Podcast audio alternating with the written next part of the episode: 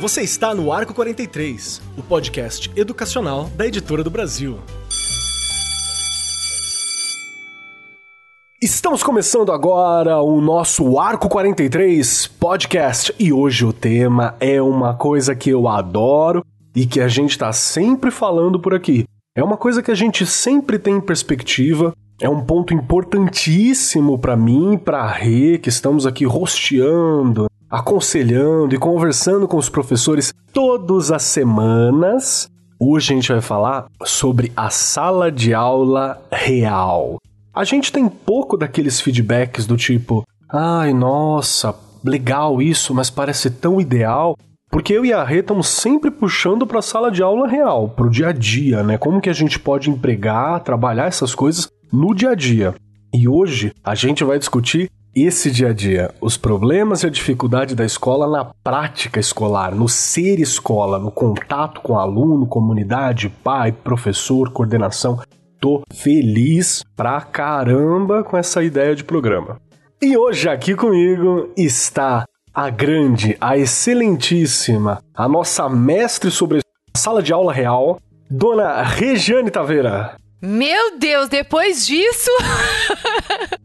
eu vou morrer de vergonha. Você vê que eu nem ponho peso, né? Tem que tomar cuidado com o que eu vou falar, né? Mas vamos lá, a brincadeira é essa mesmo, né? Uma brincadeira séria, um momento de estudo. E eu acho que você já colocou aí muito bem. A gente gosta do chão da fábrica.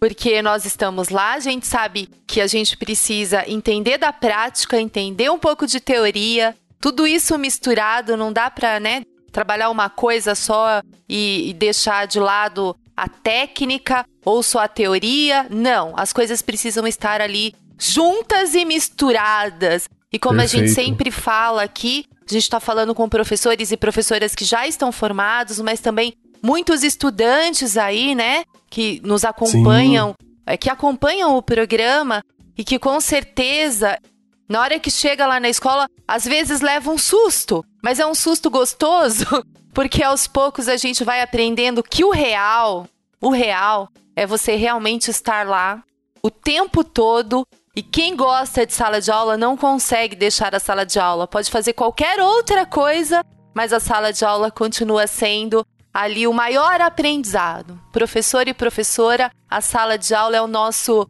palco. Não tem como sair dali, né? Exatamente, Regiane. A realidade ela tem essa péssima, né, para alguns e para gente desafiadora condição de ir contra a nossa teoria em alguns momentos, né? A gente tem uma teoria, a realidade fala, ah, na prática a teoria é outra. E a gente está aqui para trabalhar com isso. E junto comigo, vocês ouvintes sabem que nós sempre procuramos pessoas capacitadas, gabaritadas, de alto garbo e elegância para conversar com vocês aqui.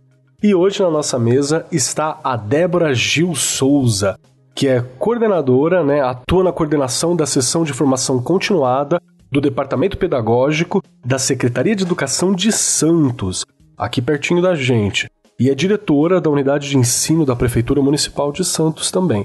Pós-graduada, trabalhou no mestrado sobre educação, isso é uma coisa muito importante, que tem em comum com as mulheres dessa mesa aqui, só eu que estou excluído dessa panela hoje, mas tudo bem, acontece. E além de tudo, ela também é membro da Comissão de Políticas de Educação Integral da Rede de Santos também. Tudo bem, Débora? Como é que tá as coisas aí? Como é que tá esse tempo de pandemia? Tá bem? Então, tivemos que nos reinventar, né, nesse desafio que chegou para todos nós sem aviso prévio, né? E no caso da educação pública, a questão da pandemia escancara as dificuldades né, e as desigualdades que nos assolam no sistema público, principalmente. Verdade. Então, estamos desbravando diariamente esses desafios, reinventando a escola e vendo como esses professores da sala de aula real são envolvidos, são compromissados e conseguem fazer a escola acontecer, mesmo que remotamente. Perfeito, perfeito. Mas tem sido um desafio diário. E a gente gosta de desafio, né? A gente não tá na sala de aula à toa. A gente é meio aqueles viciados em adrenalina. Nossa, é desafio. professor é guerreiro, não tem como, né? Demais.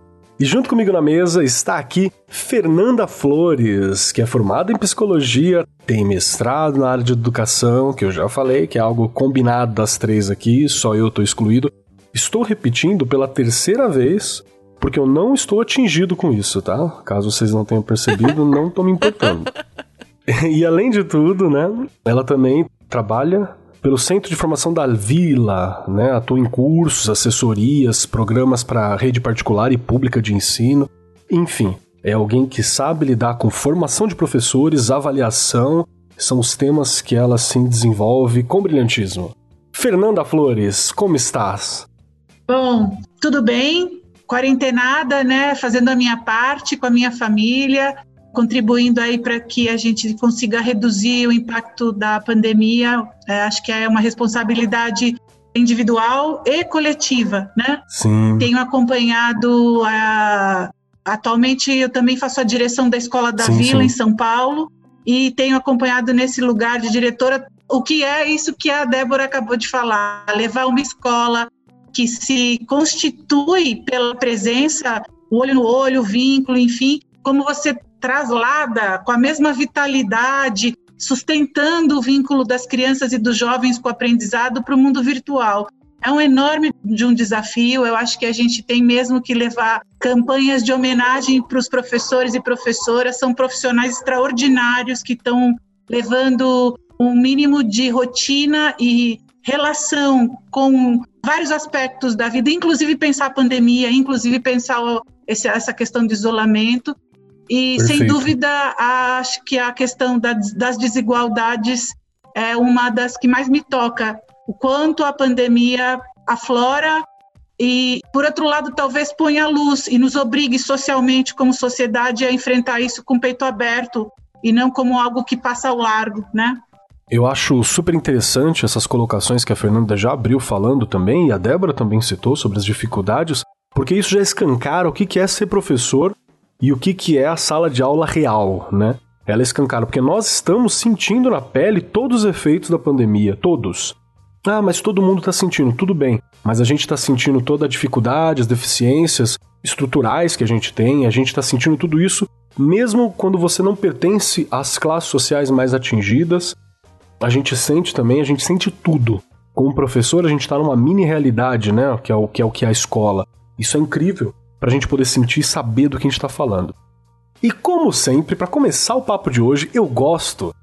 O ouvinte já sabe, eu gosto de jogar no colo da Regiane, porque a Regiane, ela sabe lidar. Ela sempre tem o, o saque certo, assim. Tem. E pra começar, vou começar fácil hoje. Hoje vai estar tá fácil. Sério? A gente, a gente vai falar sobre escola, sala de aula real.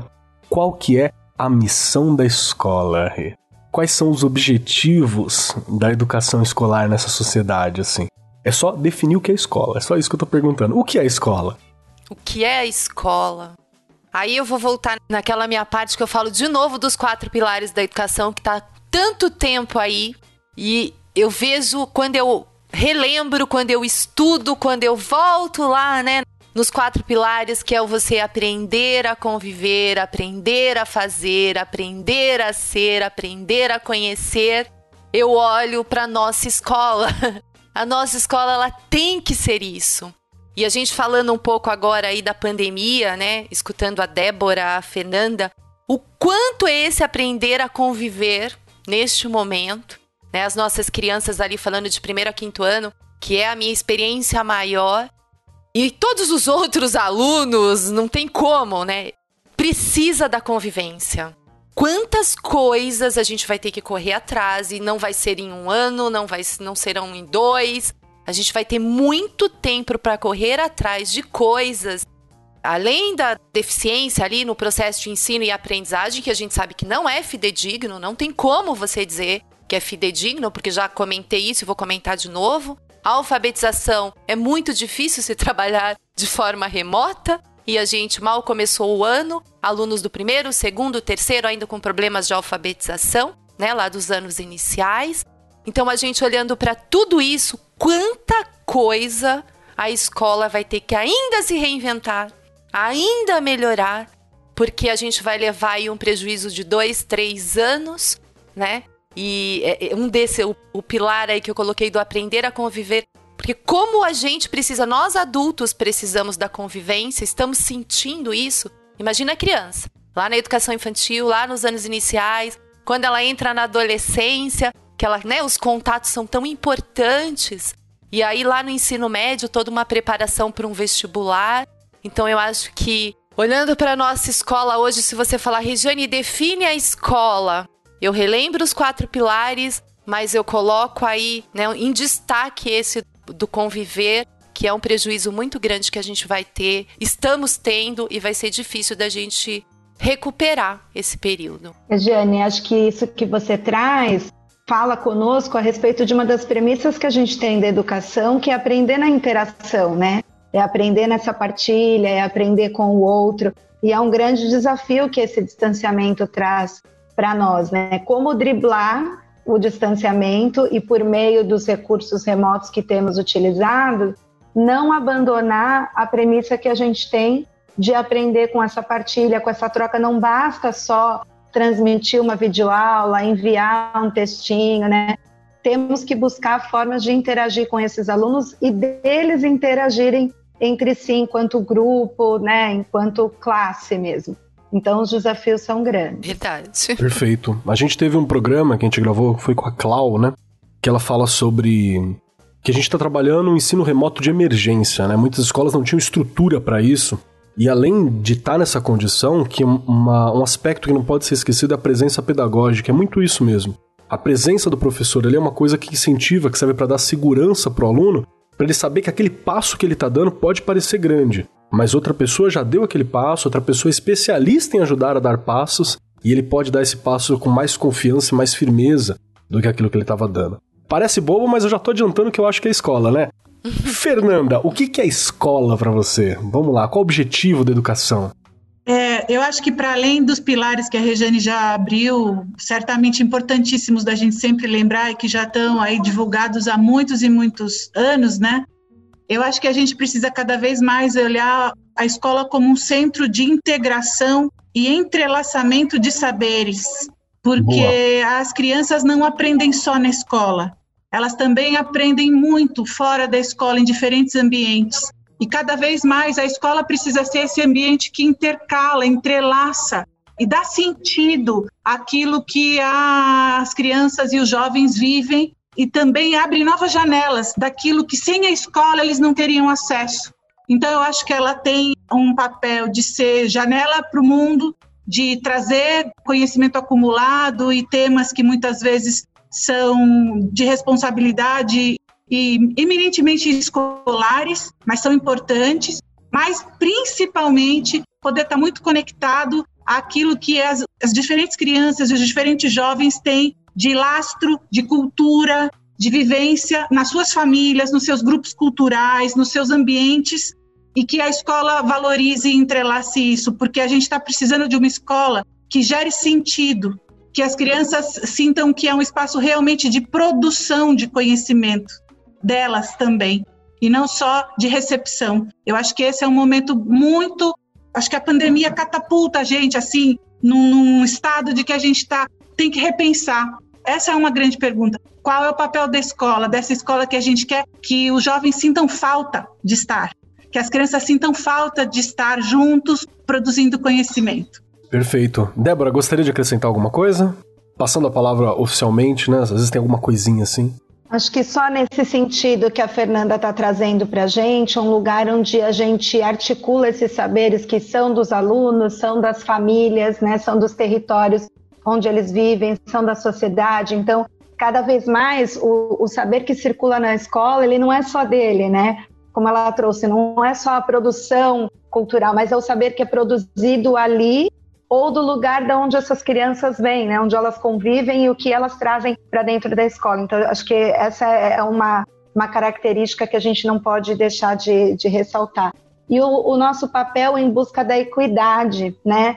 que hoje tem um peso tão grande que muitas pessoas confundem com a igualdade, mas é para além de, de ofertar igualmente, né? É ofertar para quem precisa mais, então a gente ofertar de forma diferente, se esmerar cada vez mais nessas condições e oportunidades para que a gente busque né, essa igualdade de, de direitos de acesso, para que esses alunos possam avançar em, em conhecimento e em oportunidades sociais, né? Perfeito, perfeito. Teve, teve duas colocações aqui que eu achei que são, assim, fantásticas e que vão bater muito com aquilo que eu tenho como visão particular, né? Do que é uma missão da escola.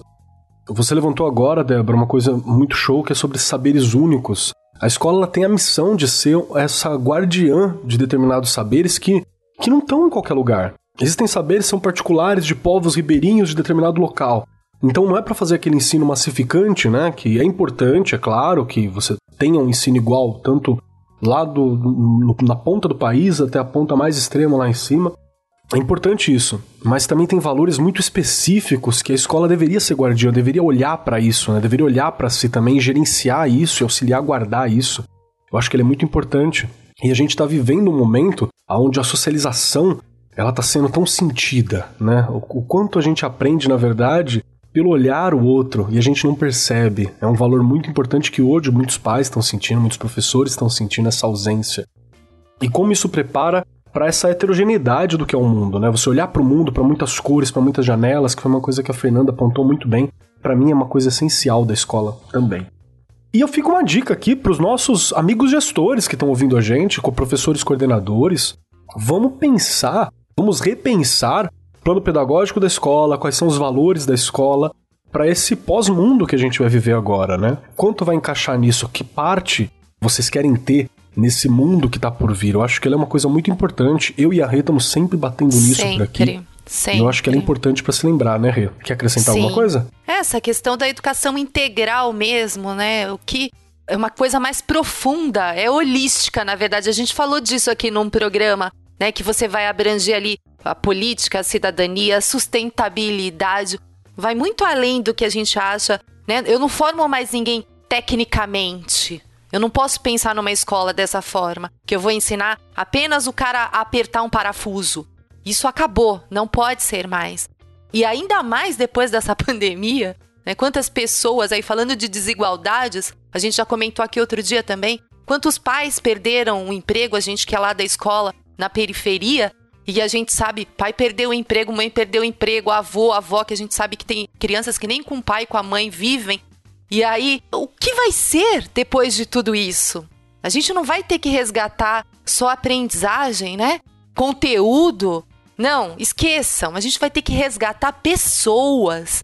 As questões socioemocionais, a saúde mental dos alunos, das famílias, de quem está no entorno da escola. Ou seja, a escola vai ter que mudar e mudar muito mesmo. Ela já vinha mudando e agora a gente vai ter que ressignificar tudo de novo e de uma outra forma e com outro olhar.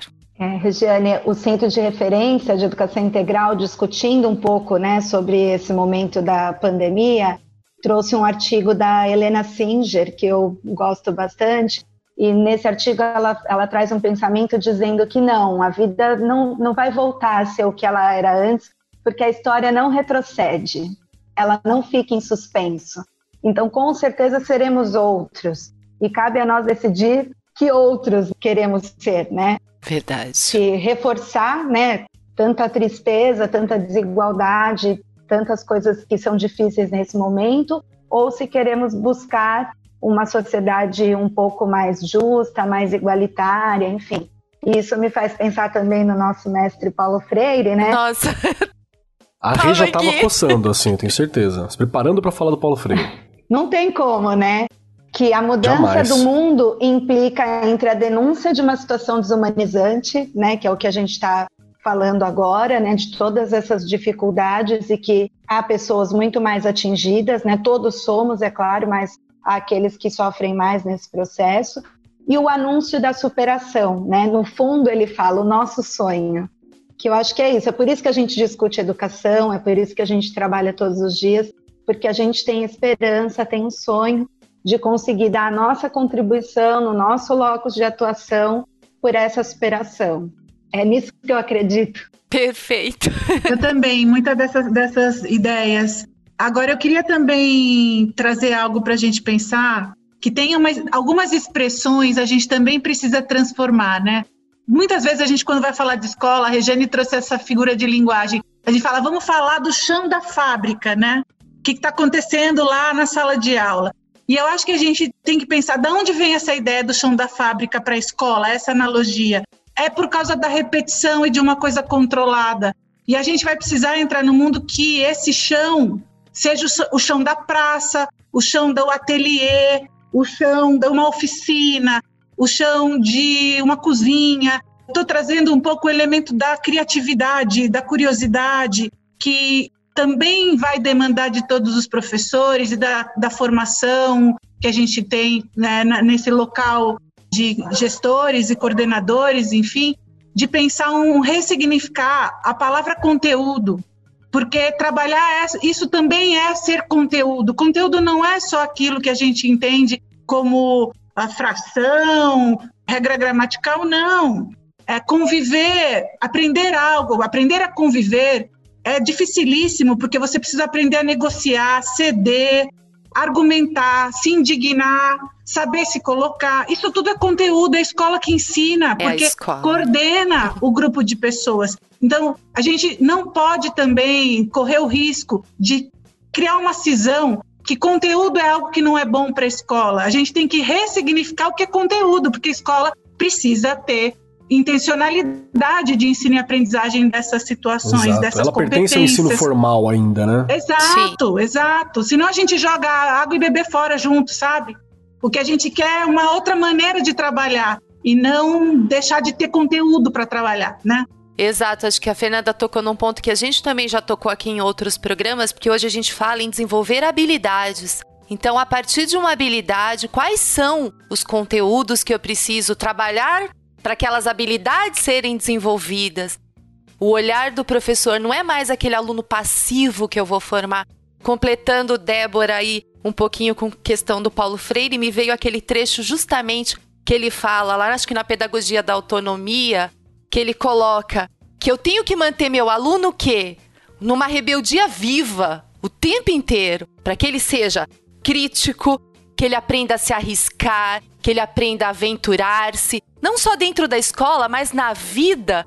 A gente discutiu Perfeito. aqui um pouco da educação financeira um, num dos programas.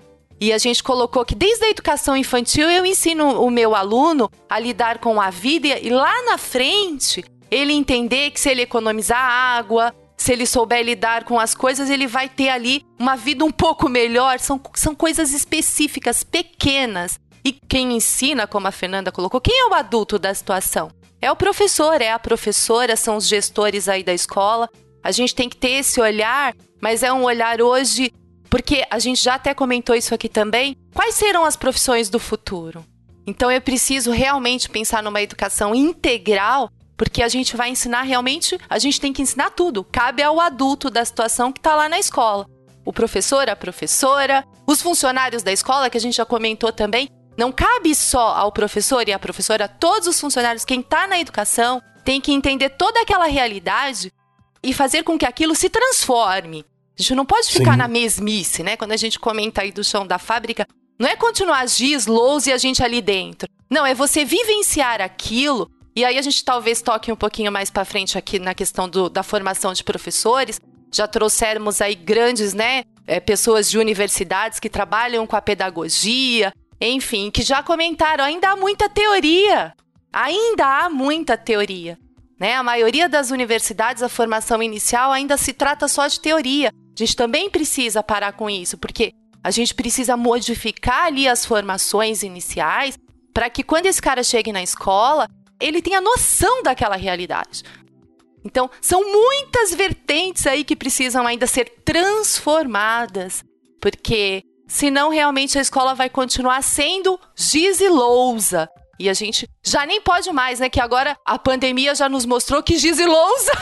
É, já apesar, apesar que eu vi pessoas e eu, eu parabenizo mesmo os professores e as professoras o tempo inteiro. Com giz e lousa em casa, filmando e mandando a aula pro aluno. Perfeito, é o que ele conseguiu fazer. Ele não parou, não é verdade?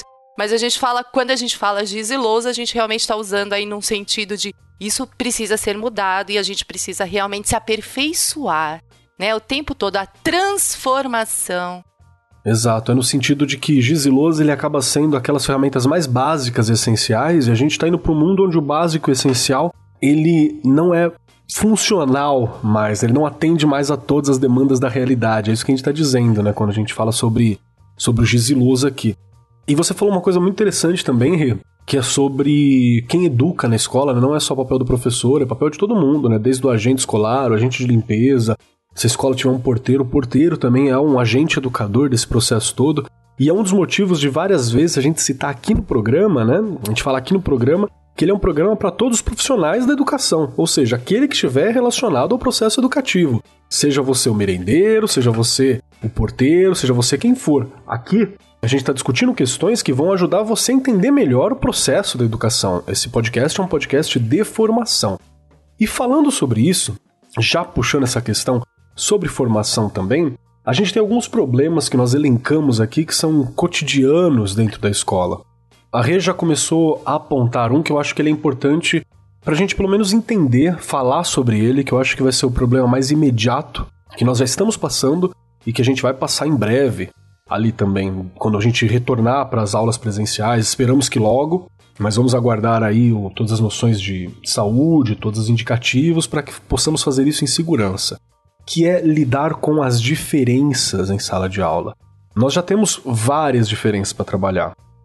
Temos alunos hiperativos, temos alunos que têm déficit de atenção, temos alunos que, que têm dificuldades mil, e agora a gente vai ter alunos que fizeram todas as atividades, estão lá em cima com todas as atividades, aprenderam tudo. E a gente vai ter aluno que não conseguiu fazer todas e está num outro grau de entendimento. Teve um que talvez não viu nada, mas ele estudou por si, utilizando YouTube e outras ferramentas, ele está em outro nível, em outra discussão, em outra frequência. E como que a gente vai lidar com tudo isso Fora as questões de personalidade, as questões sociais, a questão psicológica deles nessa volta Emocional. também, que deve estar bastante fragilizado, né, questões emocionais.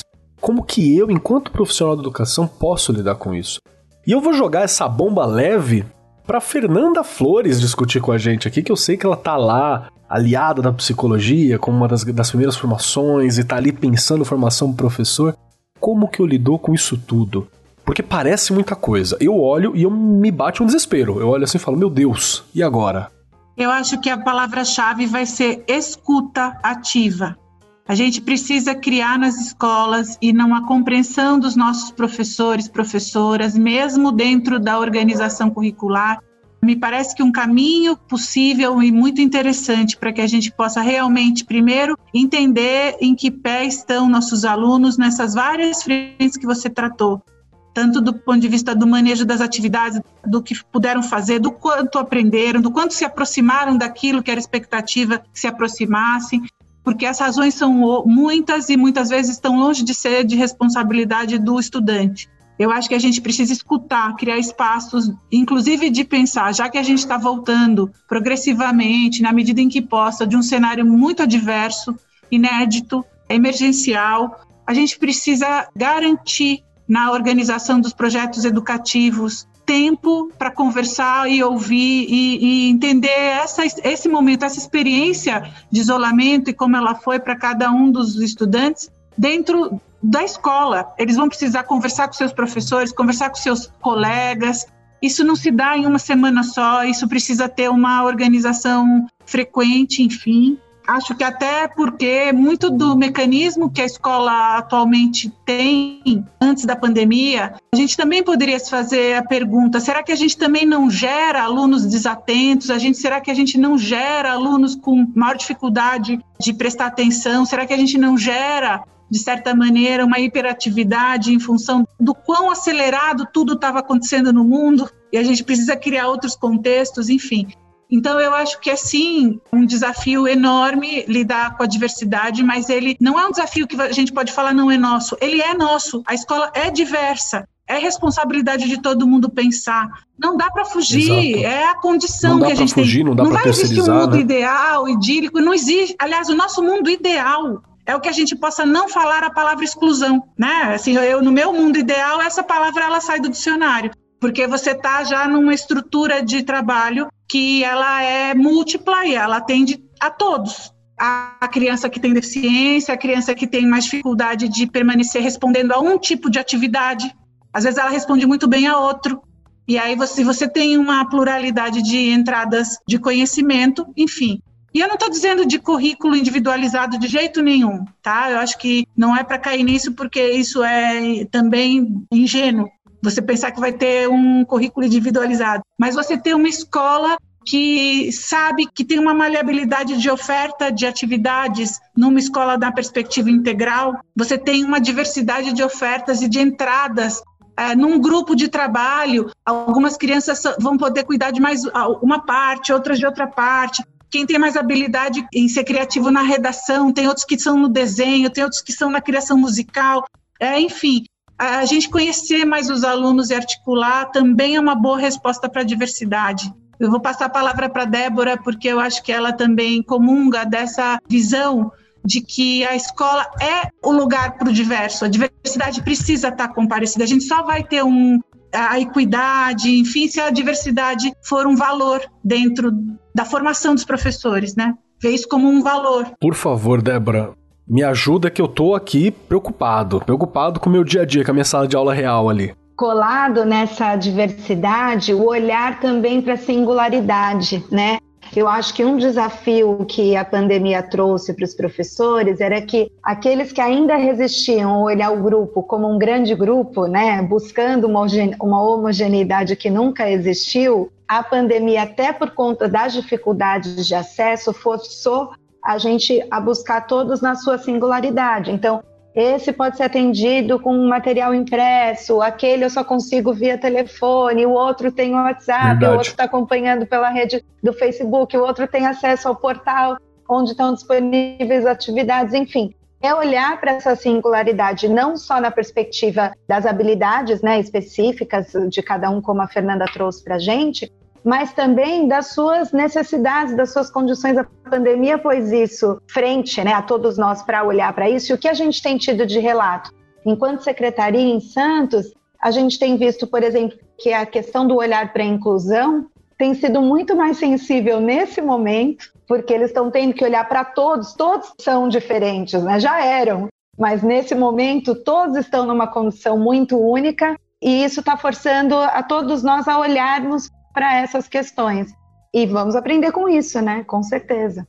Rê, você quer acrescentar alguma coisa sobre essas discussões? Eu já anotei aqui comigo como importância a gente entender essa singularidade. Eu tô fazendo resumos aqui porque eu vou voltar pra escola com soluções, né? uhum. né? Eu também, né? Você sabe disso que a gente vai ah, aqui é, anotando uma tudo. pausa na minha fala, que eu vou conversar com as moças aqui na nossa mesa e também com os nossos ouvintes. A Rê, ela tem cadernos anotando tudo que a gente tá fazendo aqui. Ela já acabou com dois cadernos só nessa temporada.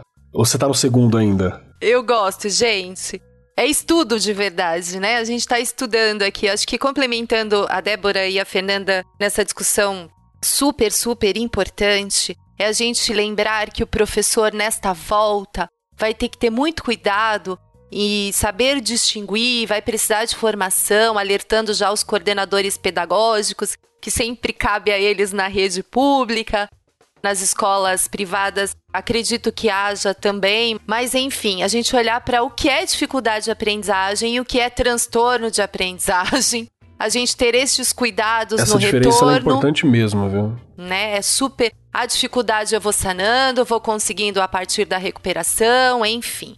Só que o transtorno, ele não vai deixar de ser transtorno porque aconteceu a pandemia.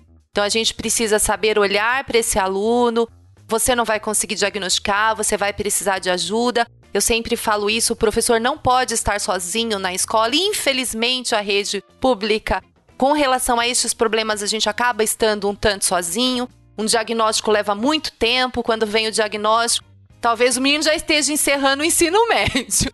Mas que isso também tenha um olhar aí dos nossos governantes, né, políticas públicas com relação a isso.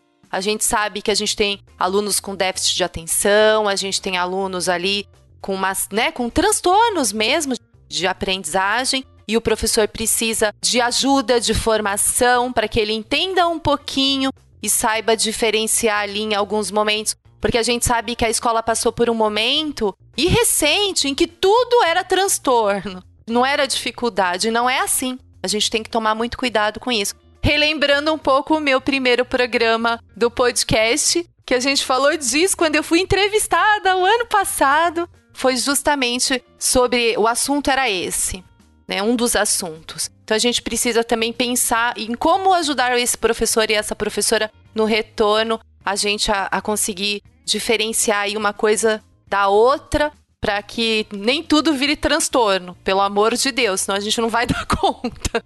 Acho curioso essa sua colocação, porque olha só como a impressão que eu tenho é que quando a gente voltar, e não é impressão, né? É meio que a realidade. Quando a gente voltar, a gente vai ter que reentender 100% dos alunos. A gente vai ter que reentender aonde a gente está, a gente vai ter que remontar a escola. E isso é uma oportunidade única, inclusive, para evitar determinados vícios que a gente acha problemático dentro da escola. Por exemplo, eu venho de uma, uma região periférica daqui do Suzano, né? Suzano, sempre que eu cito, já teve gente que veio conversar no meu inbox das redes particulares, né? Porque Suzano foi associado a, um, a, um, a uma catástrofe relacionada à educação. Então isso é terrivelmente problemático também. E tem tantos problemas que eles são reforçados pela nossa estrutura escolar. Bullying, preconceito, racismo, por exemplo, são muitas coisas que eles existem né, na nossa sociedade, por isso eles se refletem dentro da escola, mas muitas vezes nós temos uma estrutura escolar que não quero dizer que ela seja preconceituosa, faça bullying, faça racismo, não é isso. Mas a gente tem uma estrutura escolar que ela não suprime ou não lidar com esses problemas de maneira adequada, muitas vezes. E esse é um momento para a gente lidar. Eu acho que só se a gente trabalhasse, por exemplo, na pluralidade do que é os alunos, se a gente procurasse entender isso na perspectiva da diversidade, se a gente trabalhar na perspectiva de uma escuta ativa, como foi citado aqui, a gente já consegue questionar e trabalhar com essas questões que não estão resolvidas na sociedade, mas a gente consegue talvez dar ferramenta para os alunos lidar com isso. Uma das escolas que eu trabalho foi parar em noticiário por causa de uma questão de racismo, inclusive, por parte da direção. E que eu conheço o diretor, eu conheço parte da gestão, e não é que eles sejam racistas, mas a escola não soube lidar com o caso de maneira eficiente, né, que a, que a menina sofreu dentro da escola. Então, é um problema de estrutura muitas vezes que a gente precisa lidar com isso. E Rê, eu vou te perguntar para ti, você começou a puxar o papo agora há pouco, mas eu acho que ela é importante. Que dica que a gente pode dar? Dicas objetivas mesmo que você acha interessante pra gente abordar o problema de bullying, preconceito, racismo qual que é o papel da escola nisso? A gente tem que lidar com isso? Porque tem gente que acha que não, isso eu não tenho que lidar. Isso é coisa para ser resolvido dentro de casa, em outro local, não na escola. Não, é claro que você tem que lidar. E eu acho que uma das coisas que já foi até colocado aqui, acho que pela Fernanda, é a questão de manter um diálogo, né, aberto com os alunos. Quando você mantém um diálogo aberto, você vai ouvir, você tem o seu momento de ouvir, o seu momento de falar. E isso não só com os alunos, na verdade, aliar-se às famílias entender quem é aquela criança, qual o contexto que ela vive, a gente resolver as coisas, não deixar para depois. Você não pode deixar essas questões do bullying, do racismo, amanhã eu resolvo. Não pode. A gente também já falou disso aqui. Esse foi o erro que a minha escola cometeu, inclusive. O grande erro que a escola, a escola que eu trabalho cometeu foi não tratar isso no momento em que aconteceu, não tratar isso com os alunos no momento em que aconteceu, não tratou sobre a questão do racismo e amanhã o problema ele tá maior. O problema não tá controlado, ele tá Muito maior. Muito mais. Muito né? mais. Então é isso que a gente tem que entender. Por isso que é importante você.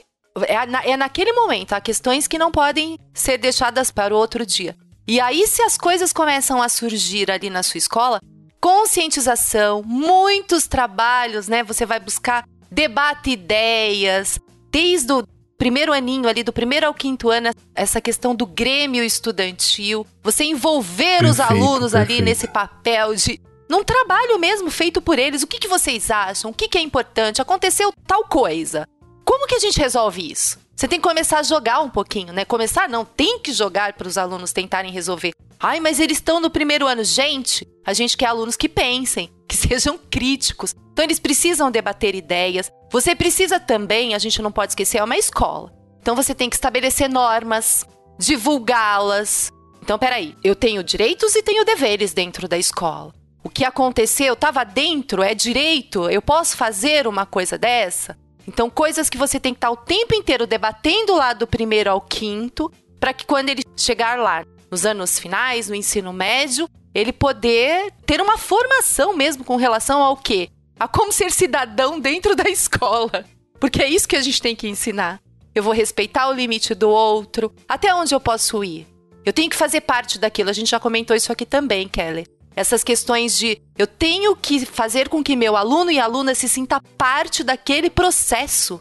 Ele não pode ser um aluno que fica ali só escutando. Senão, realmente, muitas coisas vão acontecer. Porque ninguém consegue ficar numa escola onde só escuta, né? Aí volta, a Débora vai lembrar, a educação bancária. Eu só vou depositando, quem fala sou eu, e acabou. Então, promover atividades de interação, incentivar os seus alunos a se expressar. Eu acho que já é um bom caminho, mas isso não dá para deixar para muito tarde. É desde a educação infantil. É um processo mesmo da escola. Isso cabe à escola, sim, né? Que foi a sua pergunta. Cabe à escola. E a gente precisa estar muito atento a isso, que não são detalhes, hein? A gente antes falava, ah, são detalhes. Não são detalhes. Faz parte ali do que eu quero formar, que aluno eu quero formar, que aluna eu quero formar. Ah, eu quero formar um excelente advogado. Não é só isso. Quero formar um ser humano, uma pessoa que respeite, que saiba lidar com o outro, que saiba olhar para o outro. A gente também já falou disso aqui. Eu não mudo ninguém.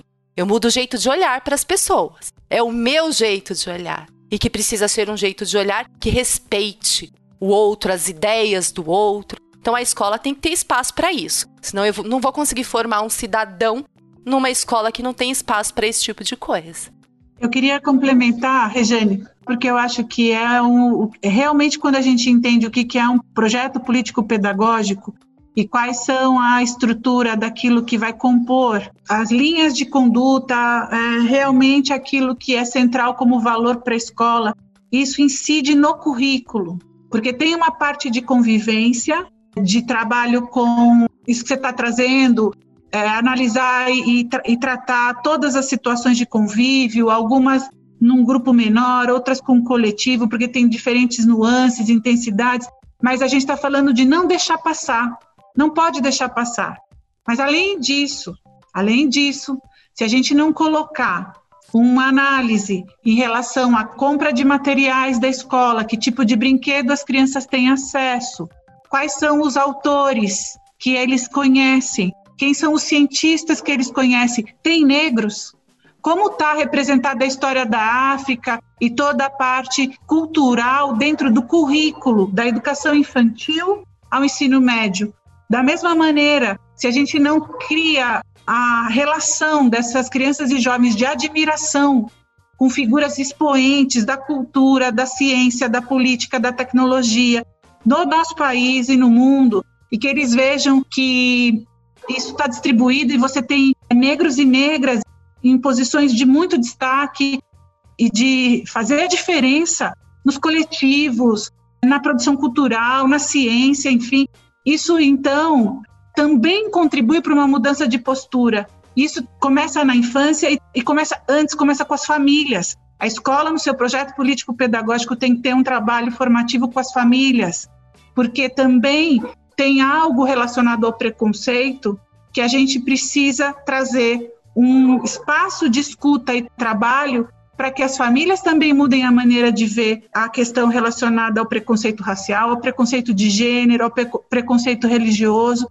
Enfim, essa ideia de um centro ampliado, de um projeto pedagógico mais voltado para a formação à cidadania, vai precisar ser mais arrojado no quanto ele traz para dentro também as famílias. Show de bola. Verdade precisar ser mais vivo, né, Fernanda? Porque a gente vê assim que as escolas que realmente tem projetos que do, do, pedagógico, né, do grande projeto da escola, se transformam em projetos didáticos, vivos, com os alunos que abarcam todas essas questões, são escolas que têm clareza da sua missão, da sua função social, né, e por isso delineiam um projeto tão intencional.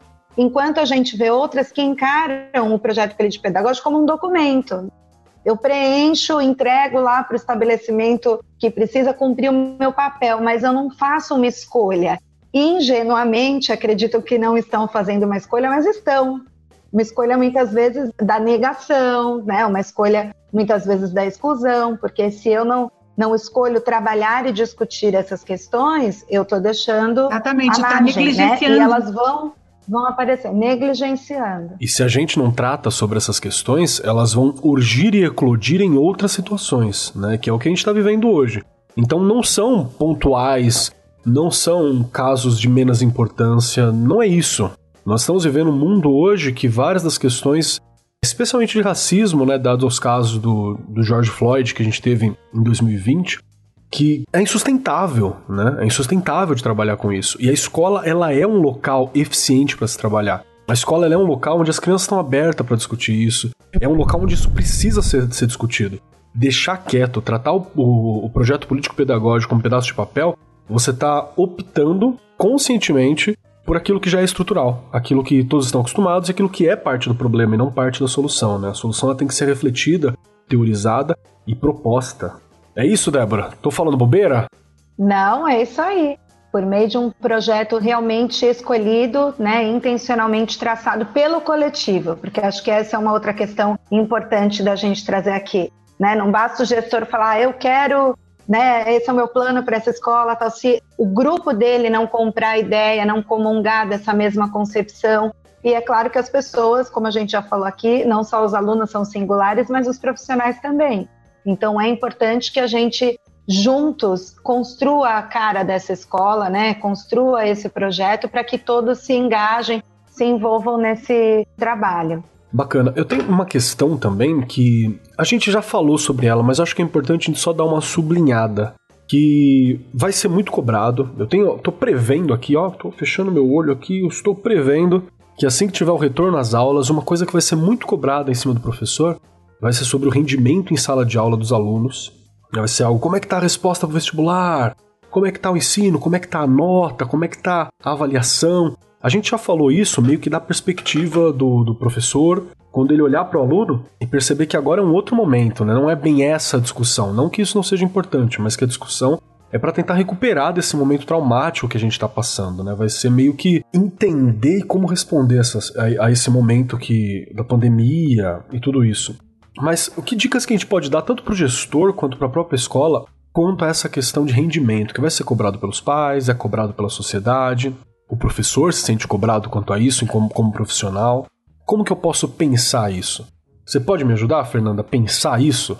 Olha, eu acho que ah, todos os professores, professoras, também tem essa questão, Keller, eles estão preocupados em poder entender por isso que eu falei da escutativa, entender o que os alunos puderam se apropriar e traçar um novo plano.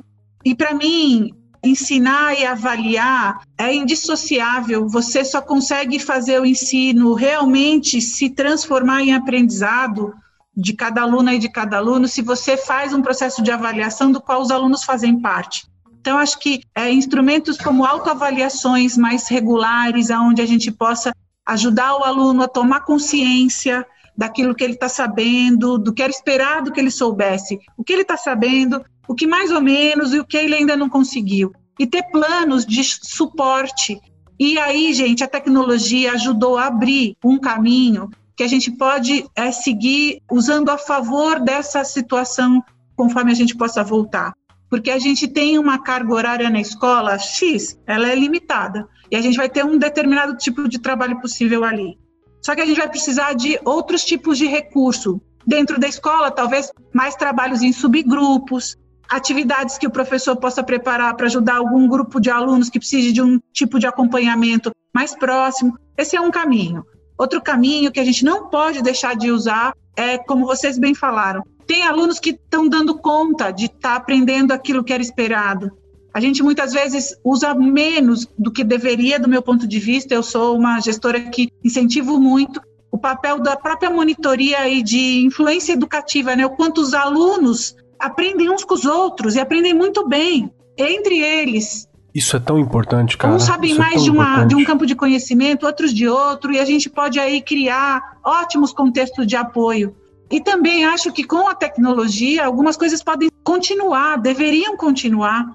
Às vezes você deixa um para saber mais, para se aprofundar, para reforçar, espaços que a gente pode usar a tecnologia a favor desse complemento. Enfim, então acho que é essa combinatória, uma diversificação de estratégias de ensino dentro da escola, o uso da influência educativa e dos saberes das crianças e dos jovens uns para com os outros, e aí olhar para aquilo que é legado dessa pandemia, que é o trabalho no ambiente virtual, mas não agora de maneira remota e emergencial, mas estratégica estratégica para dar suporte para quem precisa e para que também quem quer aprender mais e quem precisa de suporte para tirar suas dúvidas e avançar naquilo que ficou de lacuna. Tem os dois lados da moeda aí. Débora, tem uma coisa que você gostaria de acrescentar?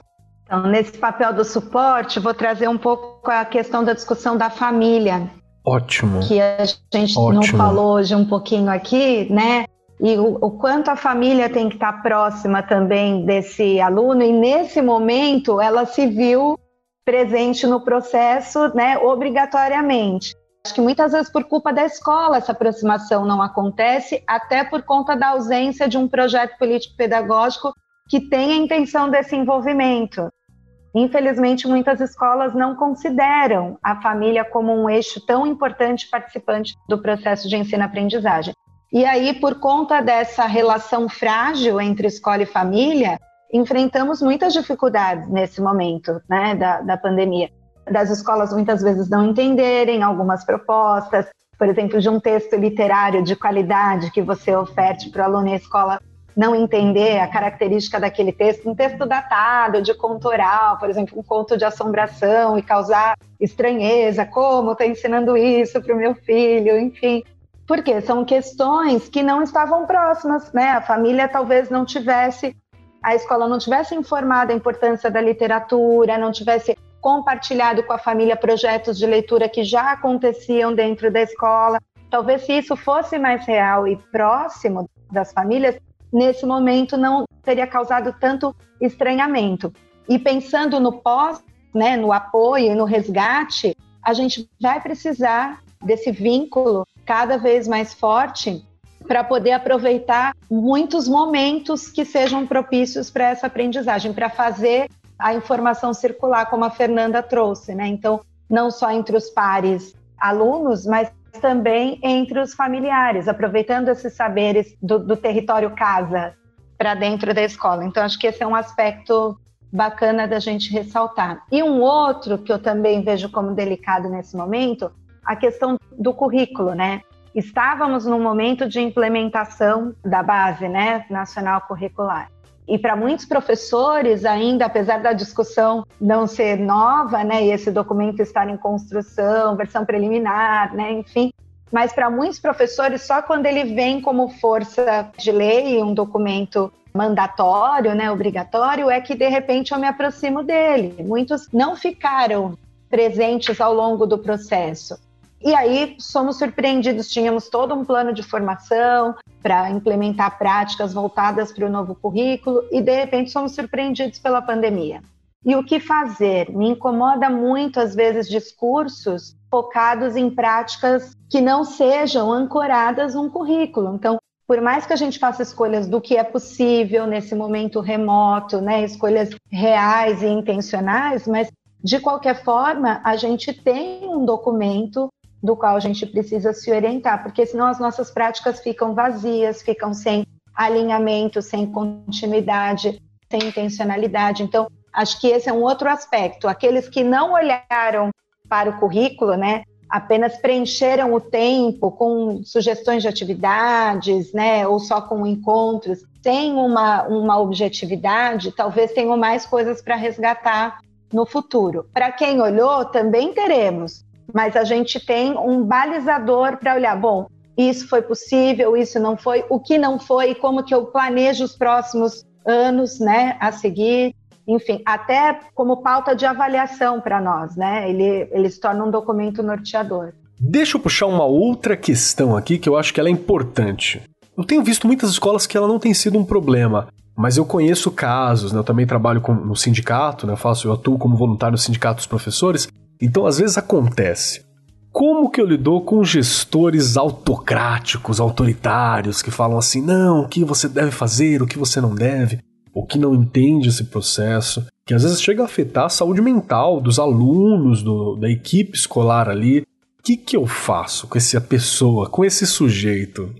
Regiane, o que, que, você faria? O que, que, você faz com isso? Apesar de que você é da gestão, hein? Ó, oh, tô de olho. 27 anos de rede pública, você deve imaginar quantos gestores ah, eu já eu tive. Imagino, Enfim, né? Uma coisa que a gente sempre pede help ao, né? Falando aqui do estado de São Paulo, a gente começar a pensar em como escolher gestores. Qual é a escolha? Como eu escolho gestores? Isso é um ponto fundamental e crucial ainda da escola, Kelly. Existem pessoas muito boas, gabaritadas, que, meu, dedicam mais de 24 horas, eles conseguem ter mais de 24 horas do dia dedicados à escola. Mas a gente sabe que ainda há aquela coisa do poder. Quem tem o poder? e isso faz muito mal para a escola, para todo o processo ali de trabalho com os professores. Eu acho que gestor, seja o diretor, o vice, o coordenador pedagógico, primeiro que ele tem que estar muito preparado para formar professores. Porque o professor chega na escola, a professora chega ali na escola e ela acaba. É, eles não estão aí inteiramente preparados para lidar com a sala de aula. Isso a gente sabe, é uma realidade. Então, gestor tem que estar muito bem preparado para fazer formação. E cabe sempre só ao coordenador. Não, é todo mundo, é diretor, é vice-diretor, os próprios colegas, né? A gente costuma fazer muito na escola a troca como que a gente pode ajudar uns aos outros. E é um trabalho que não tem como parar. E não é fácil mesmo, né? Você coloca aí essa questão de, do problema da saúde mental, claro, há muito ainda. E vamos ver muito ainda. Por quê? Porque ainda não se chegou a um denominador comum de como se escolher esses gestores. Primeiro, aqui em São Paulo, como que começa? A gente sabe que o coordenador é designado. A maioria dos diretores também são designados porque os concursos querem extinguir, enfim. Então precisa realmente arrumar um melhor caminho. A LDB já diz que tem que ser democrático, que tem que se votar ali, fazer votação, ser por meio de assembleia. Eu não sei. A gente precisa chegar a um denominador comum com relação a isso. Porque senão as escolas também vão continuar sempre do mesmo jeito, a grande maioria, porque é o que eu estou dizendo. Eu tiro o chapéu para vários diretores, para vários coordenadores. Eu escutei outro dia num programa aqui de uma das convidadas e eu fui refletir só depois que ela comentou com relação à questão de eu estar falando da formação, da formação lá na escola. E ela falou: Nossa, não era esse olhar que eu tinha do coordenador pedagógico da rede pública. Olha só! Como isso é sério. Estereótipo. E não, a grande maioria já nós já entramos nesse, né, eh, Débora, nessa linha de trabalho de sermos formadores. E a gente estuda o tempo inteiro para conseguir dar conta dessa coisa que não é fácil. Uhum. Não é uhum. fácil ser formador dentro de uma escola onde as pessoas acham, algumas ainda acham, né, ah, eu sou funcionário público. Mas não, você consegue ir mudando. Né? Eu, eu fico muito contente com o trabalho que eu realizo. Eu tenho uma experiência com uma professora que estava para se aposentar e ela fez parte do meu estudo ali de mestrado. E quando eu cheguei na escola, ela enlouquecia. ah, eu quero saber, aquela coisa assim. E ela foi uma das minhas entrevistadas, porque ela colocou, Regiane, como eu não entendia da importância da formação. Isso para se aposentar. Aliás, ela já está aposentada. Com certeza eu sei que ela acompanha os programas. Nunca vou esquecer a Sandra. Posso falar o nome porque realmente foi uma pessoa que também mudou o meu jeito de olhar. Porque a gente tem mania de dizer, ah, tá para se aposentar. Não, gente. Tem aquele que chega na escola que acabou de se formar, que às vezes na já tá aposentado. Dele já acomodou, né? Sempre tem. Mas a gente também. Então. Então é uma questão mesmo de formação, de transformação da escola ser este espaço. Tanto de transformação dos alunos quanto dos professores. A gente vai trabalhando ali aos pouquinhos. Essas mudanças podem acontecer. Mas uma coisa que você colocou aí que foi a pergunta principal, a gente ainda precisa pensar como que esses gestores serão escolhidos, porque ainda há muitos problemas que precisam ser resolvidos. Não Perfeito. tem como. Me ajuda, Débora, o que, que eu faço nessa situação? É algo que eu queria destacar nessa conversa do gestor, muito com o papel voltado para a parte burocrática, né? É algo que a gente até fez uma metáfora aqui no começo da conversa, que é esse com a fábrica, com a questão mais técnica, né, que está voltada na educação, e que isso é um pouco histórico, né? Então, o gestor aparece na história da educação como um supervisor, né? Até no, no, nome, né? E a gente sabe que as palavras têm o seu significado, né? O seu peso. E ele aparece como um inspetor, como supervisor. Então era aquela pessoa que olhava o trabalho do outro, né? Numa, numa relação acima, né? para realmente averiguar se tudo estava certo. Até hoje a gente tem termo de visita, né? Tem alguns tem. documentos nesse sentido. Não que a documentação e a escrita não sejam importantes, mas hoje a gente cara isso de um outro lugar, né? A gente registra para refletir sobre a prática, visando aprimorá-la, não registra para canetar alguém, enfim, nesse sentido. Então, é uma mudança de ótica aí ao longo do tempo. E é claro que mudar, transformar a perspectiva é sempre muito difícil. Então, a gente vê, por exemplo, quando a gente fala da formação centrada na escola, uma das coisas que a gente aborda é a observação de sala de aula, que é um dos papéis do gestor de estar junto desse professor, jamais para inspecionar, mas para ser um parceiro, para estar junto, para planejar junto, para realizar junto, para avaliar junto. E a gente percebe por parte do gestor, muitas vezes, uma resistência, como aquele espaço é o santo lugar do professor e dos alunos, né? Como eu não posso.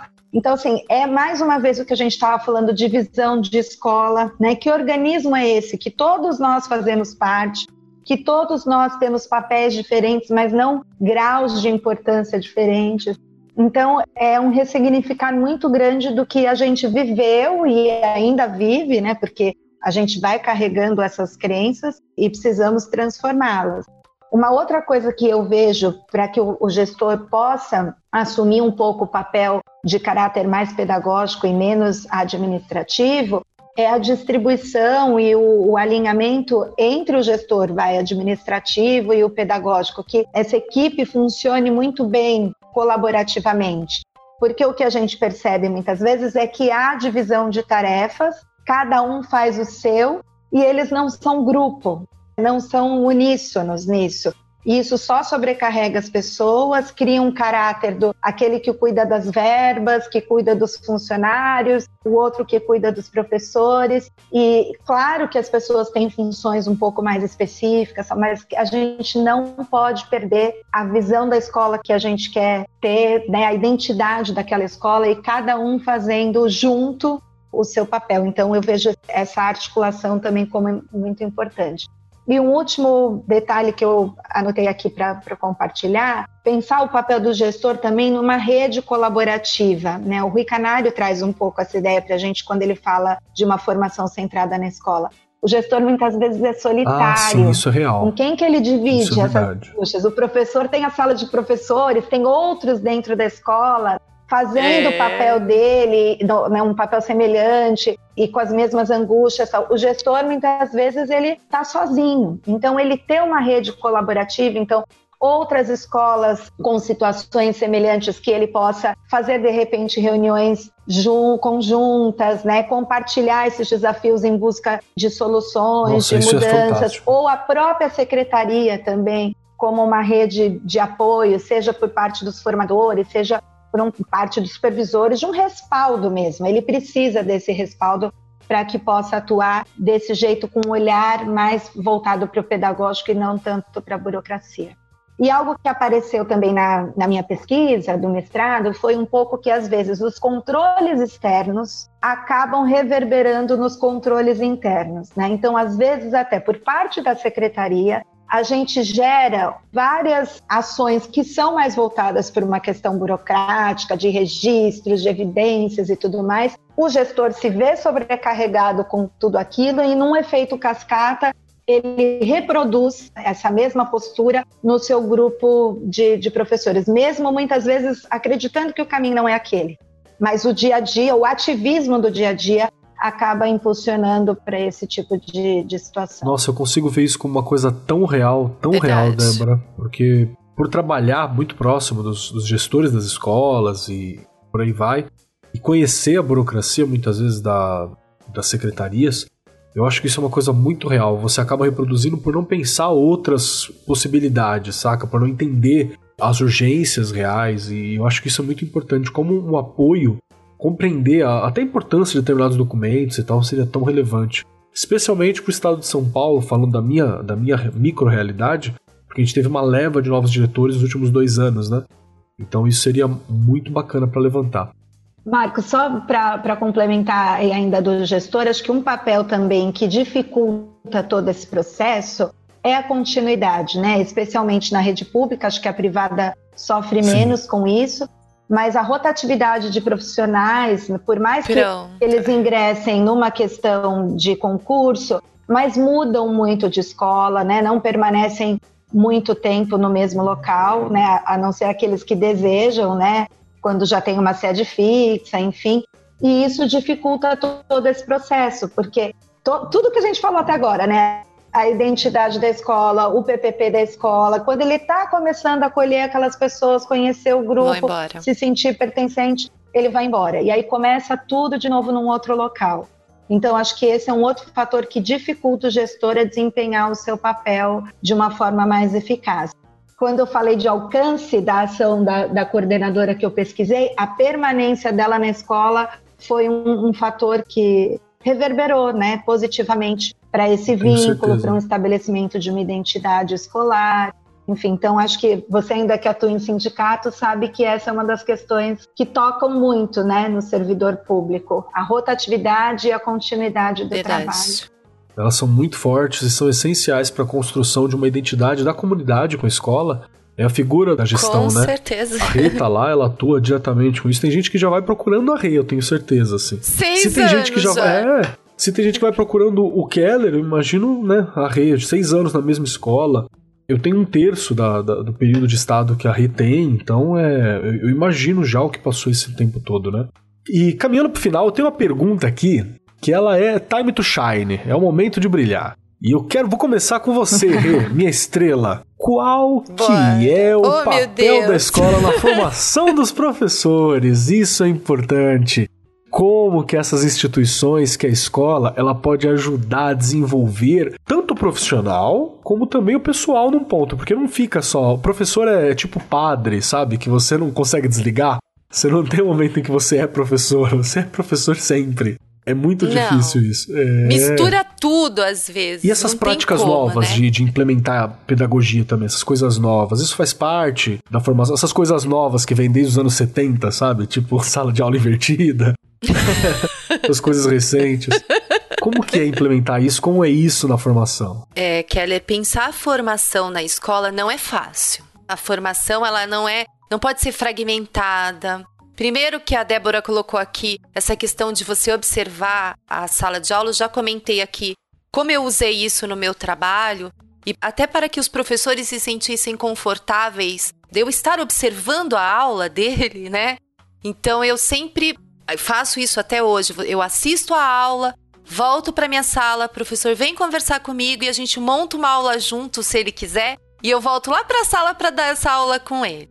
Porque aí esse é um momento em que a Regiane, a Regiane não é a coordenadora pedagógica, ela é professora. eu estou coordenadora, eu sou professora.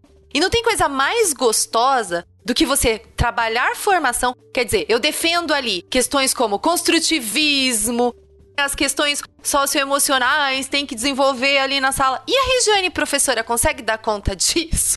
Eu tô fazendo esse papel de Regiane, professora, agora muito, né? Da forma remota. Mas é uma delícia você fazer isso com o professor e com a professora. Senta aqui, vamos montar junto? E aí você volta lá.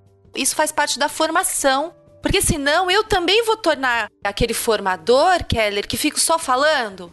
Sabe? Vou lá no ATPC, falo, falo, falo. Para quem não sabe o que é ATPC, são as aulas de trabalho pedagógico coletivo ali da escola. E a gente faz formação nesses horários. Então eu não posso ser uma pessoa que prega uma coisa e não sei fazer. Por isso que eu gosto dessa parceria. Vamos montar junto?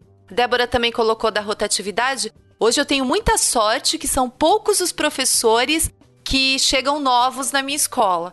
Porque por conta dessa coisa da formação, da formação, tem gente que passa por lá e volta e quer voltar. Então eu já tenho um grupo que faz parte ali. Eu tenho a rotatividade de entrar um ou dois professores novos. Gente, isso é uma maravilha. Porque você consegue ir trabalhando, é contínuo. Você não precisa ficar é, voltando tem uma uniformidade muito. no trabalho, né? Isso é perfeito. Isso é perfeito. Então, é possível a equipe gestora fazer uma boa formação. É claro que a gente não pode tirar aqui as questões quais são as responsabilidades do governo, né? As políticas públicas. Também temos que falar disso, porque não cabe só ao coordenador, ao vice, ao diretor. Há coisas que devem e precisam ser feitas lá de cima para que as coisas melhorem.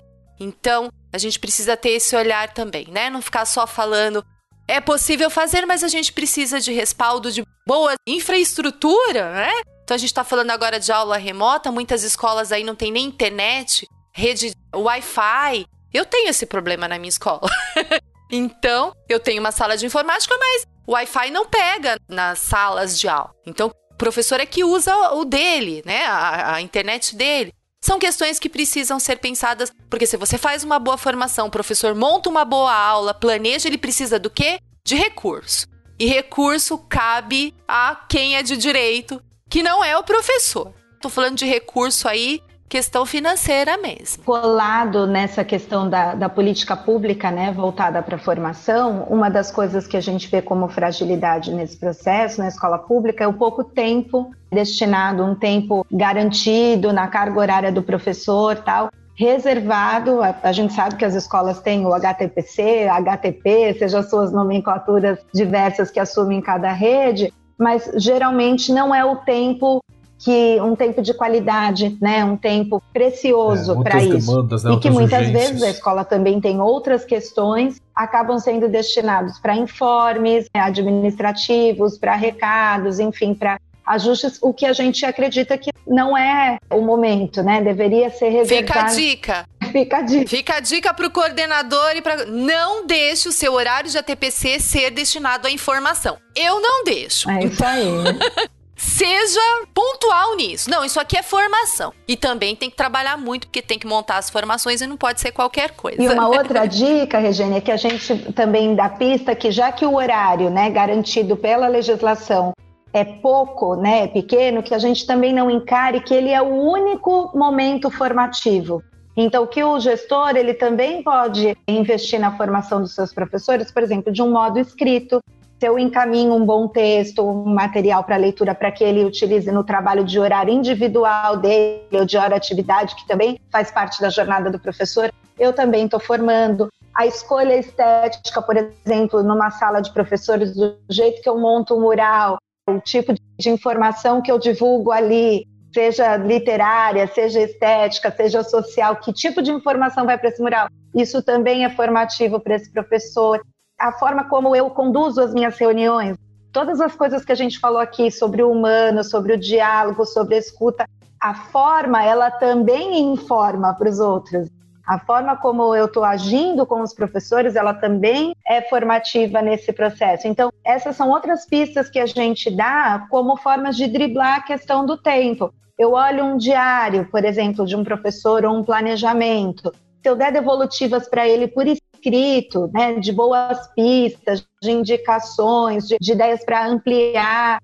Enfim, eu também estou formando nesse diálogo, nessa conversa, eu estou investindo nesse profissional. Porque acho que também há muito essa ideia de que ah, o horário do HTP é muito pequeno, né? Eu só tenho 45 minutos, Tem é pouco tempo para formação, então né? não consigo investir. Enquanto a gente luta por Verdade. um horário maior, né? Não esquecer dessa luta, mas Nossa, no diário fantástico. a gente vai aproveitando esses outros espaços também. Eu acho que o que dificulta muito, eu pensava no começo que um pouco era o reconhecimento dessa função, sabe? Do gestor encarar, não, esse papel é meu, eu preciso investir, porque acho que durante muito tempo se pensou, não, quem faz formação é a secretaria na semana de educação, ou quando chama os professores para um curso. Enfim, hoje eu acho que o gestor, eles já, muitos deles, né, já entendem que faz parte das suas atribuições investir na formação continuada do professor. Porém, muitos ainda é um desafio de o como fazer, porque eles também não tiveram gestores, também não participaram de uma formação inicial que os preparou para isso. Que acho que é a Verdade. lógica também da gente mudar, como a gente está mudando agora da lógica do currículo dos alunos, de passar do como ensinar para o como aprender. O foco da nossa lógica mudou.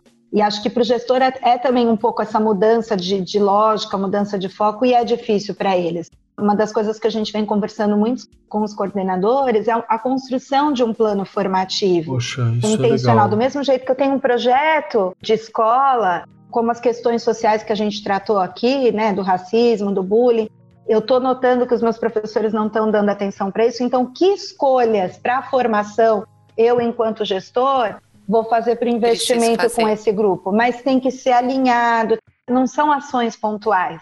Não basta na reunião de hoje, ah, hoje eu vou tratar esse tema, né? Aí na semana que vem, ah, hoje eu vou falar sobre tal coisa. Ou em cima das emergências, né? Então, aconteceu um problema, a família veio se queixar de alguma coisa, ou viu uma situação que deu errado, apareceu um BO, aí eu apago o incêndio.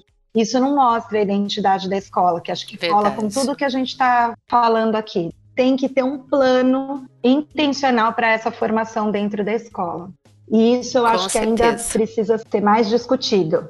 Eu imagino como uma, uma liga de gestores já auxiliaria a montar esse plano, né? De uma forma mais eficaz. Se você tivesse esses diálogos, esses fóruns de trocas, seria algo muito interessante, né? Gostei, gostei bastante, gostei bastante mesmo e eu, eu espero que os professores que estão ouvindo aqui a gente, eu espero os coordenadores que estão ouvindo a gente, repasse isso para os gestores para a gente poder ter uma participação ativa nessa construção, porque no fim das contas, a nossa proposta enquanto AR 43 é você poder participar dessa formação de uma maneira não tão enrijecida, uma maneira não, não aquela estrutura que até meio que assusta muitas vezes o professor que está muito tempo sem ter uma formação formal, né, um curso algo assim, você fica meio assustado de voltar a um estado de aluno muitas vezes, você está algum tempo na rede.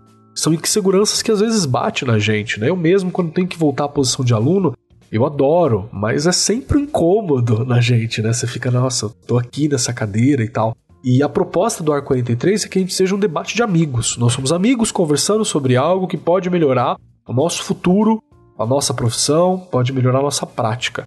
Essa eu acho que é uma das ideias principais, assim. Então repasse isso para os seus gestores, repassem isso para os seus diretores, repassem isso para os seus colegas professores. Ele alimenta um processo de autoformação, né? Daquele profissional Sim. que busca a sua própria formação por meios diversos, seja por leitura, por cursos que vai buscar. E um canal de comunicação como o de vocês, ele é propício para isso, né? Para quem está lá refletindo sobre a sua prática, querendo aprender mais, né? Acho que vocês Total. contribuem com esse processo. Olha a dica aí, gestor, gestor, coordenador. Faz uns questionáriozinhos assim sobre discussões a respeito da BNCC, que são coisas que a gente trabalha principalmente, né, para facilitar a BNCC para esse professor que está chegando ela, né, para por cima, assim, opressiva em alguns momentos, assustando. Trabalha, ouve a gente antes, o coordenador, faz um questionáriozinho, uns apontamentos, dá para o professor escutar na sua hora livre, na sua aula livre, e volta para discutir isso junto todo mundo, ver o que, que é, ver qual que é a prática, ver se funciona ou não. Critica a gente, fala, nossa, esse Keller tá falando aí uma coisa que eu não concordo. Uhum. Nossa, olha só, o que a Débora falou é muito importante. Nossa, olha só, isso aqui que a Fernanda falou é relevante. Olha aqui o que a Rei tá falando, ela tem experiência. Faz isso, gente, isso é parte da formação também. Certo? Agora, caminhando para o nosso momento final, eu tenho aqui a hora das questões. Fernanda, nós temos três questões que nós fazemos sempre e eu gostaria de perguntá-las para você. Questão 1. Um, se você gostou do programa. Questão 2. Se você pode ser encontrada, se você quer ser encontrado e como a gente faz para te achar. E questão 3. O que, que você acha que é relevante assim? Que tem que ficar pro professor, pro profissional da educação que está ouvindo a gente desse papo nosso. Claro, Keller. Olha, eu adorei o programa. Sempre é muito instigante pensar educação, escola, ainda mais com pessoas tão sabidas e trazendo aí pontos de vista que sempre ajudam a gente a ter novas inspirações. Enfim, gostei bastante. Acho que podem me achar pelas redes sociais e e-mail, depois posso deixar aqui com vocês, enfim. Mas sim, eu, eu trabalho com formação, então sempre recebo e-mails de professores, professoras, na medida que eu consigo eu respondo. Outro dia até tive uma experiência linda, uma, uma estudante de pedagogia estava fazendo TCC com o grupo, pediu se eu podia dar um depoimento, foi uma conversa muito legal, a gente não tem mais esse... O trabalho enche tanto a gente que conversar com estudante universitário tão cheio de, de, de perguntas foi muito bacana, enfim. E eu deixo como palavra nesse momento além da questão da admiração pelos professores, professoras, pela profissão do educador e da educadora, eu deixo uma mensagem de ousadia. Acho que a volta às aulas vai demandar da gente ousadia de, de pensar uma escola que a gente queira estar, que a gente queira fazer, que a gente queira que os nossos alunos e alunas sintam falta a cada dia de não poder estar usufruindo desse espaço tão, enfim, provocativo. Perfeito, muito obrigado, viu, Fernanda? Obrigado mesmo. E, Rê, vamos lá, as três perguntas, Rê. Se você gostou, e se você não pode falar que não gostou, não, porque você tá aqui fazendo. É a mesma coisa que a cozinheira que não gosta da comida. Não pode isso. Você tem que falar que gostou. eu jamais vou falar que não gostei, gente. Eu adoro, você sabe disso. Eu falo que são os meus momentos aí de reflexão, de estudo, no meio desse né, num momento tão difícil que a gente tá vivendo. Se não fosse o arco 43, eu acho que eu não sei o que seria, porque é tão gostoso estudar, me preparar, ter algo a mais para fazer, né? que, não é? Um show. Então, eu só tenho que agradecer. Eu adoro o que eu faço e tô aprendendo o tempo inteiro aí com você, já falei isso, com todos os meninos que estão aí por trás. É uma aprendizagem contínua, isso tenha certeza. Só para a gente retomar um pouquinho, a dica que fica aí, que a gente falou tanto de quando voltar, de quando voltar, Professores e professoras, de novo a dica: pensa no hoje, porque senão você vai enlouquecer se ficar pensando em quando voltar. Hoje, deu, terminou meia-noite, terminou o dia de hoje. Amanhã você pensa no amanhã, né? Porque senão a gente vai enlouquecer. Não dá para enlouquecer, porque a gente está vivendo um momento realmente que é ímpar, é o mundo todo, e a gente tem que ainda manter a nossa sanidade mental, vamos dizer assim, tentar manter e não dá para ficar pensando em muitas coisas. Quando a gente voltar, a gente faz uma avaliação diagnóstica, a gente pensa no reforço, a gente usa lá o Vygotsky, né, com a zona de desenvolvimento proximal para um aluno ajudar o outro. A gente inventa, filho. A gente inventa e reinventa, porque professor e professor é isso aí. Só que pensa quando voltar, porque senão a gente vai enlouquecer. Se eu quero ser achada, eu tô aqui no podcast. Quem quiser me achar, estamos por aqui, né? E foi uma delícia, agradeço muito a participação aí da Débora e da Fernanda, que, né, nos auxiliaram muito aí no tema de hoje. Débora, por favor, consegue responder essas três para mim?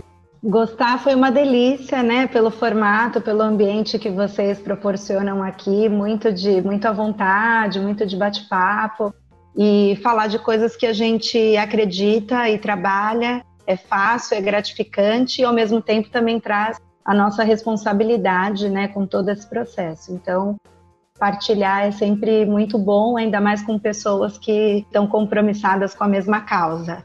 Então, agradeço o convite e o privilégio de estar aqui nesse momento de reflexão.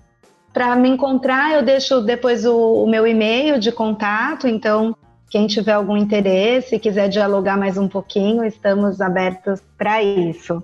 E com uma palavra, eu vou pedir uma licença, se você deixa a gente compartilhar um, um pensamento aqui para terminar, do claro. Paulo Freire, que eu separei. Acho que é um pensamento que toca muito e acho que amarra muitas das ideias que a gente discutiu hoje. E ele diz assim: Sou professor a favor da esperança que me anima apesar de tudo. Sou professor contra o desengano que me consome e mobiliza. Sou professor a favor da boniteza de minha própria prática, boniteza que dela some se não cuido do saber que devo ensinar, se não me obrigo por este saber, se não luto por condições materiais necessárias sem a qual meu corpo descuidado corre o risco de se amofinar e de já não ser o testemunho que deve ser de lutador pertinaz, que cansa, mas não desiste. Então, acho que é isso. Acho que o chão Perfeito. da sala de aula, como vocês falaram no começo, né, a sala de aula real, cansa. A tarefa é árdua, né? É difícil.